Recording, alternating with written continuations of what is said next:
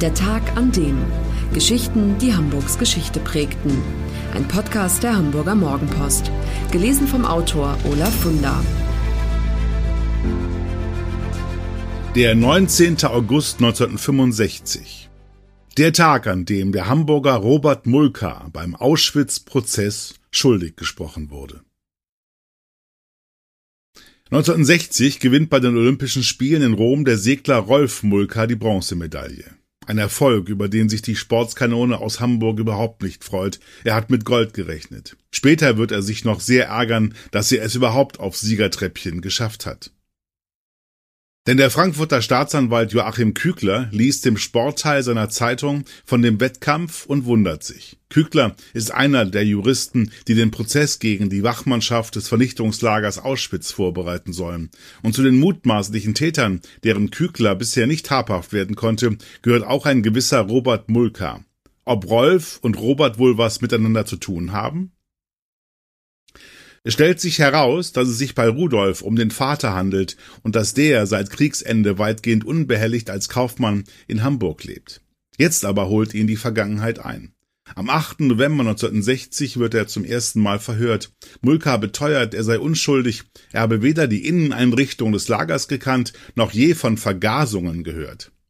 Dazu muss man wissen, Mulka war nicht etwa einfacher Wachmann, sondern die rechte Hand von Auschwitz-Kommandant Rudolf Höss, sozusagen der Adjutant in der Hölle. Auschwitz. Das eine Wort allein reicht, um Gänsehaut zu erzeugen. Abscheu und Trauer.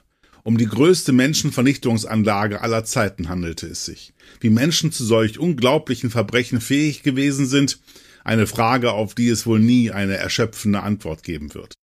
Auch hunderte Juden aus Hamburg sind in Auschwitz ums Leben gekommen. Viele von ihnen kamen aus der Isestraße.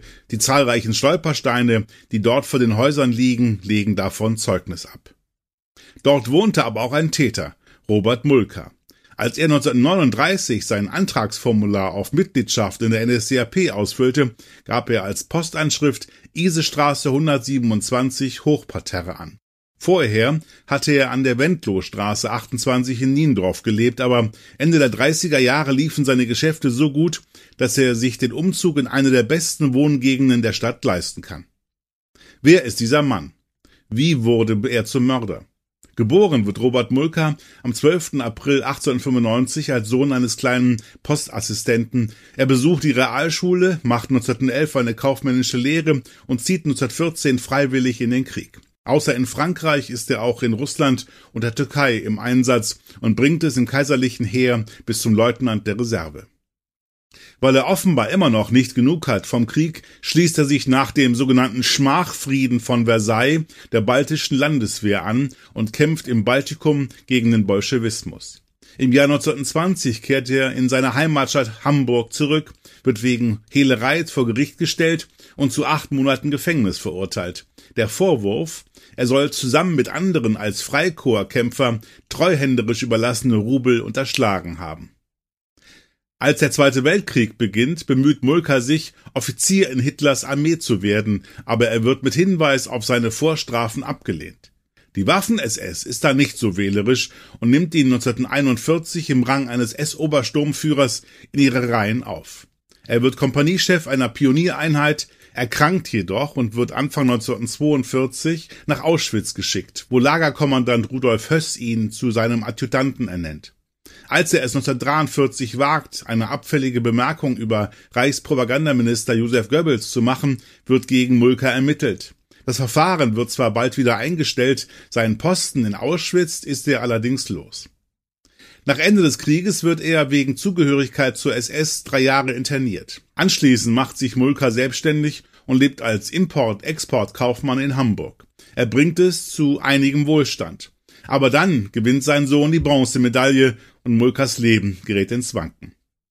Bis zum Schluss bleibt er dabei, er habe von nichts gewusst. Dabei sind die Beweise erdrückend. Es gibt Erschießungslisten aus Auschwitz, die detailliert die Tötung von Häftlingen dokumentieren, unterzeichnet von Lagerkommandant Rudolf Höss und Robert Mulker.